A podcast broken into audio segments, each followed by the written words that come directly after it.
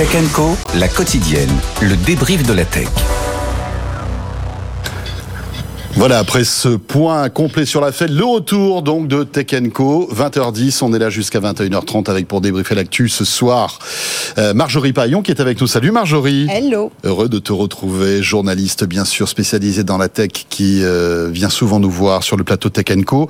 Euh, ravi aussi d'accueillir André Losgroot Pietri. Salut André. Salut François. Président de la Join European Disruptive Initiative, la fameuse JEDA. Et voilà, tu es là pour euh, évidemment euh, défendre l'Europe et défendre notre souveraineté en quelque sorte. Et on en parlera évidemment encore ce soir, notamment dans le monde de la tech. Et en visio, nous avons Stan Aroc aussi ce soir. Salut Stan. Bonjour. Ravi de te retrouver, Stan. Alors, que vous connaissez aussi si vous êtes un fidèle de Tech Co, puisque Stan est le fondateur de Lynx, ce masque de réalité mixte qu'on a vu naître, grandir. Euh, et Stan, tu es à San Francisco en ce moment. Tout à fait. Pour, euh, en fait, euh... un, un, grand rendez-vous dédié à la VR et à l'AR, c'est ça? C'est ça. Alors en fait, vous pouvez voir derrière moi le signe AR, VR, MR pour euh, Mixed Reality. Ouais. Et je suis au Moscone Center à San Francisco où euh, coïncidemment, il y a une énorme conférence euh, de l'industrie où il y a 1000 personnes qui se réunissent tous les ans. Et donc j'interviens à cette conférence pour bien sûr parler de Lynx et leur donner quelques cours de français. Mais c'est surtout les, voilà, les grosses sociétés de, de la RVR qui sont représentées ici. Et évidemment, euh, dans les couloirs, et ça parle du Vision Pro, vous imaginez bien. Ouais, bah, j'imagine. C'est assez excitant comme, comme moment. C'est bien que tu parles français un peu à San Francisco. Il faut qu'ils qu arrivent à maîtriser notre langue, vois-tu. C'est très bien, bravo. Euh, plus sérieusement, euh, Stan, raconte-nous un petit peu, parce que c'est vrai que le, le Vision Pro, masque de réalité mixte d'Apple euh, très attendu vient de sortir. En tout cas, sort là dans, dans, dans les jours qui viennent. Mais euh, les journalistes américains on, on en reçu quelques exemplaires. Donc les tests commencent à sortir dans les, les euh, sites et les magazines spécialisés. Et ce qui est étonnant, c'est que euh, c'est pas la folie. C'est-à-dire que évidemment il y a des retours enthousiastes, mais quand même aussi assez mitigés. Alors je sais que tu as eu l'occasion de, de tester ce masque. Qu'est-ce que tu en penses? Quel est ton point de vue? Là-dessus Alors, euh, d'un point de vue de, de, de concepteurs euh, de casques, euh, on est ravi de voir que Apple, malgré leurs moyens et leur espèce de magie autour de leur marque, est lié aux mêmes contraintes de la physique que nous. Et donc, il n'y a pas de, il y a, pas de choses effectivement transcendantales dans le sens où il y a un câble, il y a certaines choses, voilà, qui sont peut-être un peu loin de la production qu'on imaginait. Donc ça nous rassure, nous, de notre côté, je veux dire, dans, dans l'industrie, en se disant, bon, ok, si, si Apple doit encore faire des compromis, c'est que effectivement, on a, on a tous encore des progrès à faire, mais, mais eux aussi. Donc voilà, c'est pas une énorme menace pour le marché, c'est pas eux qui déplacent le marché. Euh, les retours sont, sont mitigés. Après, ça reste quand même une, un, un succès en fait pour pour le milieu de la réalité virtuelle et de la réalité augmentée qui longtemps a été mis de côté. Donc c'est un gros pas pour pour l'industrie. Alors après, c'est vrai que dans San Francisco, il n'y a pas eu la file d'attente devant l'Apple Store de, de l'Union Square comme euh, à la sortie des iPhones. Il n'y a pas eu, d'émeute particulière. Euh, sur les volumes et sur euh, ce qui ressort dans la presse, c'est vrai que c'est très mitigé. On peut s'y attendre un peu. En fait, sur une version 1, il faut se rappeler l'Apple Watch, qui avait un peu eu ce même effet où leur positionnement était sur le luxe, c'était pas hyper clair. Il faut aussi se rappeler que l'iPhone, quand il est sorti, n'avait même pas la fonction copier-coller ou de d'Apple, enfin d'App Store. Oui, Donc voilà, il y a, faut, faut l'accueillir comme une version 1. Euh, et s'ils sont sur le marché maintenant, c'est qu'ils ont d'autres versions. Euh, euh, ils ont une roadmap très fournie, euh, ils sont là pour pour la durée et c'est ça qui est très encourageant. Alors Marjorie et André vont nous donner leur avis dans un instant, mais c'est vrai que quand on regarde un petit peu ce qui se dit sur les sites américains, tout le monde est bluffé par la qualité des écrans euh, qui est 4K effectivement. Enfin voilà, Apple a, a, mis la, barre très très haute avec la résolution en fait de ce masque.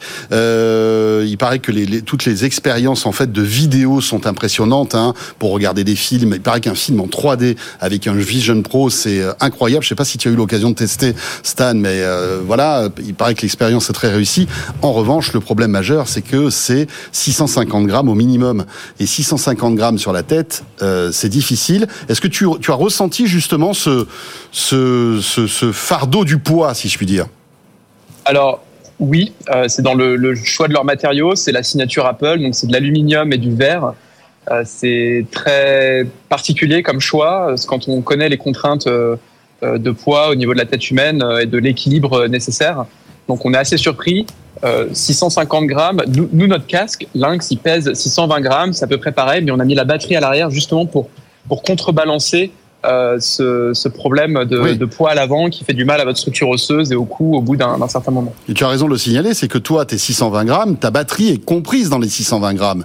Là, sur le Vision Pro, il faut la rajouter, il faut l'accrocher à la ceinture. C'est ça. Alors après, bon, voilà, ils, ont quand même du mérite. Ils, voilà, ils font beaucoup de choses avec leur casque qui est très cher, donc c'est du, du, très haut de gamme. Nous, on considère que c'est complètement différent. C'est un autre produit sur un autre segment. Euh, faut le voir comme un, un espèce de développeur kit euh, glorifié. Euh, ça va permettre de créer le contenu, d'amorcer certaines choses. Il y a des choses très décevantes, par exemple l'écran devant qui rajoute du poids et qui au final donne pas le résultat euh, escompté. Je pense que c'est pour ça qu'on n'a jamais vu Tim Cook avec le casque sur la tête. Hein. C'est que le, le, résultat n'est pas au niveau de leurs attentes. voilà, il, va y avoir des évolutions, mais je, je, je maintiens que c'est un succès en fait pour l'industrie d'avoir un move comme celui d'Apple qui, hmm. qui, vient dans ce marché euh, pour rassurer le, le secteur financier. Et ce qui te rassure aussi, c'est que tu disais finalement le fossé entre euh, ce que tu fais et ce que fait Apple n'est pas si énorme par rapport aux milliards qu'ils ont euh, investis euh, par rapport à toi, qui est une petite start-up. C'est ça. Donc, lors de cette conférence, j'ai parlé des, des, efforts que Lynx, enfin que qu'on fait en France en fait, mmh. et on a comparé notre budget à celui de Meta qui brûle un milliard par mois dans cette industrie, qui est une autre grosse entreprise qui investit énormément dans le secteur. C'est vrai. Et on a réalisé que le budget de nos quatre dernières années correspond à quatre heures de budget chez Meta. Euh, voilà, donc euh, c'est effectivement, il n'y a, y a, pas de comparaison là-dessus. Par contre, quand on regarde les produits à la fin, entre un casque Lynx, un casque Meta ou celui d'Apple, on se rend compte que les uns les autres sont pas si loin. Euh, ils se ressemblent en tout cas déjà. Et euh, il va y avoir voilà une convergence de, des devices, un peu comme il y a eu sur les sur les smartphones. Mmh. Et on est très content d'être un acteur européen dans, dans, cette dans cette bataille qui va qui continue de de mettre plein de sang sur les murs.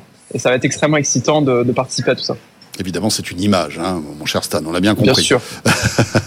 euh, Marjorie bon, En conclusion, en France, on n'a pas d'ordinateur spatial, mais on a des lynx. Et ça, c'est déjà pas mal. C'est exactement ça. C'est plutôt bien. C'est plutôt bien. Mais, mais Stan le disait, et j'aime bien cette formule d'ailleurs, Stan, quand tu dis que, en effet, les lois de la physique s'appliquent à tout le monde, même à Apple. En l'occurrence, le poids euh, du casque, tu le mentionnais euh, tout à l'heure, hmm. François, ça va vraiment être un des points bloquants, si je comprends bien, parce que j'entends beaucoup en parler en plateau. J'ai moi-même pas pu tester euh, pour l'instant ce, ce bah, Vision Pro, mais il y a quand même pour moi quelque chose. Alors, je sais qu'on a eu ce débat la semaine dernière, notamment avec le cas en, en, plateau. Il y a quand même pour moi quelque chose qui, est, qui reste le génie d'Apple, c'est cette convergence contenu et device qui va pouvoir faire la différence. Après, je sais pas si on a envie de rester pendant une heure et demie à regarder un film en 3D avec un casque Vision Pro euh, sur les yeux ou plutôt sur la tête et surtout contre les tempes, c'est encore, c'est encore autre chose. Euh, je pense que Apple a quand même, malgré le poids, malgré ce qu'on peut, euh, on, peut se dire que les chiropracteurs américains vont avoir pas mal de, de, de séances de, de justement à, à, donner devant eux. J'imagine quand même que chez Apple, on a des gens qui testent euh, tout ce genre euh, d'outils, tout ce genre de détails qui n'en sont plus même que des détails quand on met au point un, un, tel appareil. Donc, je pense qu'il faut quand même faire confiance à Apple. Et à part à vraiment une exception près qui était de l'ordre applicatif et qui était plan il y a des années d'années-lumière hmm. de ça, euh, Apple a jamais lancé un device sans le tester mille fois et remettre le travail sur son ouvrage. Ouais. André, sur ce sujet oui, je pense qu'il y a plein de leçons à, tirer de ça. Déjà, effectivement, tu as raison, Apple teste normalement, mais peut-être que là, ils sont en train un tout petit peu de faire évoluer leur, stratégie en se disant, c'est c'est un secteur tellement prometteur cette convergence entre contenu, euh, device, que euh, en fait, ils créent la plateforme, ils créent la catégorie à eux-mêmes. Euh, Stan le disait, c'est-à-dire ils remettent avec leur crédibilité euh, tout l'intérêt des développeurs, etc. Et deuxième chose, ça me fait penser à la stratégie de Tesla. Je me rappelle que les constructeurs automobiles disaient, ouais, mais ils arriveront jamais à construire. En fait, Tesla s'est concentré sur le plus difficile, qui est euh, la partie software. Et là, Apple s'est concentré sur la partie la plus compliquée, qui est euh, l'écran, euh, l'applicatif. Et je dirais le, la réduction de poids, les matériaux. Euh, bah maintenant qu'il y a une plateforme qui existe, c'est finalement assez facile de dire bah voilà l'objectif quantitatif, on a 650 grammes, euh, divisez-moi par par 4, ça en, un ou deux ans, il serait peut-être capable de le faire. Et troisième chose, je pense que c'est quand même euh, une, c'est peut-être un pari à, à 5 ou 10 ans que, que peut se permettre de faire Apple euh, avec en fait du versionnage. Huawei était très bon là-dessus. Hein. Ils sortaient des, des produits qui étaient améliorés, ils allaient très très vite. Samsung aussi d'ailleurs. Samsung aussi. Peut-être que Apple est en train de tester ça en se disant bah, rien de mieux pour faire tester ça par la communauté entière que d'avoir le produit, de pouvoir se le mettre sur la tête et ça va aller très vite. Oui, oui, oui. C'est un peu un voilà le, le, le début d'une histoire et ce premier outil finalement est presque un brouillon. Hmm euh, c'est une version bêta. Oui. Qu'est-ce que tu en penses? Oui, voilà, c'est ça. Il euh, faut le voir un peu comme euh, la première version de l'Apple Watch, la première version de l'iPhone que tout le monde, on s'en souvient pas, mais tout le monde n'avait pas acheté. Hmm. Euh, et là, c'est un peu pareil. Ils sortent quelque chose de très cher pour poser de nouvelles bases, qui aussi va créer un, un voilà un désir avant que les gens puissent mmh. vraiment l'acheter. Euh, pour préparer une version 2. Là, leur casque s'appelle le Vision Pro. Il y a un Vision pas Pro qui va sortir euh, dans, dans, dans, un certain temps. Donc, euh, c'est très malin de leur part. Ça reste une belle boîte de marketing quand même. Euh, je me fais pas de soucis pour eux. Je pense que personne ne se fait de soucis pour eux. Euh, ils étaient obligés en fait de sortir ce produit qui a eu trois ans de retard euh, pour montrer aussi que c'est quand même une société qui continue d'innover. Ils ont atteint un espèce de plateau d'innovation au niveau de leur téléphone. Mmh. Et donc pour rassurer Wall Street et leurs investisseurs, c'est certain que ce produit, c'est voilà, c'est le, le, joker pour euh, raconter la suite de, de ce géant. Alors on a parlé de Vision Pro. Parle-nous un petit peu de ton de ton projet donc de Lynx. Tu en es où là? Euh, Alors j'imagine que tu es aux États-Unis pour euh, euh, voilà le présenter un petit peu au monde hein, ce, ce, masque, même s'il est déjà euh, si, si, tu es déjà très respecté un petit peu partout hein, dans la communauté AR/VR. On en parle de temps en temps dans Tech Co. Hein. Tu es le petit euh, Frenchie génial qui avec peu de moyens arrive à faire un truc un truc sympa. ça se passe bien à San Francisco? Tu qu'est-ce que tu fais en fait là bah, en ce moment? Ça se passe très bien. Euh, là, euh, pour, euh, bah, pour tout vous dire, euh, je suis en train de, bah, de terminer, euh, j'espère, une, une, levée de fonds que j'aurai le plaisir d'annoncer avec vous. donc, il y a, y, a, y a, des enjeux sur nos ressources pour la suite de l'aventure. mais on a prouvé qu'on est capable de faire quelque chose de, de génial, en fait, avec effectivement peu de moyens par rapport au gros. On a quand même fait deux levées de fonds auparavant. Et là, on a une offre assez intéressante. On travaille sur la version 2 euh, du casque et, euh, tout se passe bien. Euh, je ne vous cache pas aussi que c'est très difficile de faire du hardware. Vous comprenez qu'en France, en Europe, on est les seuls à faire ce qu'on fait et dans le milieu du hardware, il y a, a plus grand monde. Mais on, on y arrive. Euh, effectivement, comme tu le dis, on, on arrive à, se faire respecter dans l'industrie. Euh, c'est pour ça que je suis là aussi aujourd'hui pour euh, comme je disais, leur donner quelques cours de français en disant qu'en Europe aussi on y arrive. Mais euh, voilà, ça avance. Euh, vous avez peut-être vu le concert avec Jean-Michel Jarre qu'on a fait, ouais. voilà, le, le, le, jour de le 25 décembre à Versailles pour les 400 ans du château de, de Versailles. Il y a beaucoup d'autres projets où vous allez entendre parler de Lynx cette année dans, dans, deux films qui vont sortir au cinéma et sur Disney+. Vous allez voir des, vous allez voir nos casques voilà, il y a pas mal, pas mal de choses aussi dans l'industrie où ils continuent d'être extrêmement utilisés et attendus. Hein. Donc on, on, est, on est toujours confiant, on est toujours là. Euh, et les, les gros nous regardent toujours euh, euh, et nous, nous, tournent autour. Donc on se dit qu'on fait les, on, on se dit qu'on est sur la bonne voie. Ouais, c'est top. André, ça fait plaisir de, de non, voir. Ça fait, ça fait, vraiment plaisir. Je, je m'interroge quand même quand j'entends Stan que je que je que je que je, je connais mal Lynx, mais maintenant merci. Euh, on parle beaucoup de réindustrialisation en France parce que mm -hmm. Vision Pro, peut-être que c'est aussi un pari d'Apple de rentrer beaucoup plus dans le, dans, le, dans le business du pro. Enfin, ça fait quand même quelques années qu'on nous annonce la fameuse industrie 4.0, l'usine connectée, etc. On voit qu'il y a de plus en plus de projets d'usines qui rapatrient aux États-Unis et en Chine. Ce genre de réalité augmentée, euh, virtuelle, va être essentiel pour euh, pour euh, finalement faire de la personnalisation de masse, pour faire monter en compétence les gens.